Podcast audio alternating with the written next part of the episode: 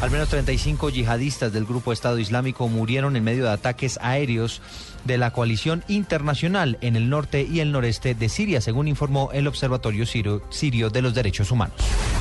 Ampliación de estas noticias en blurradio.com. Sigan con En Blue Jeans.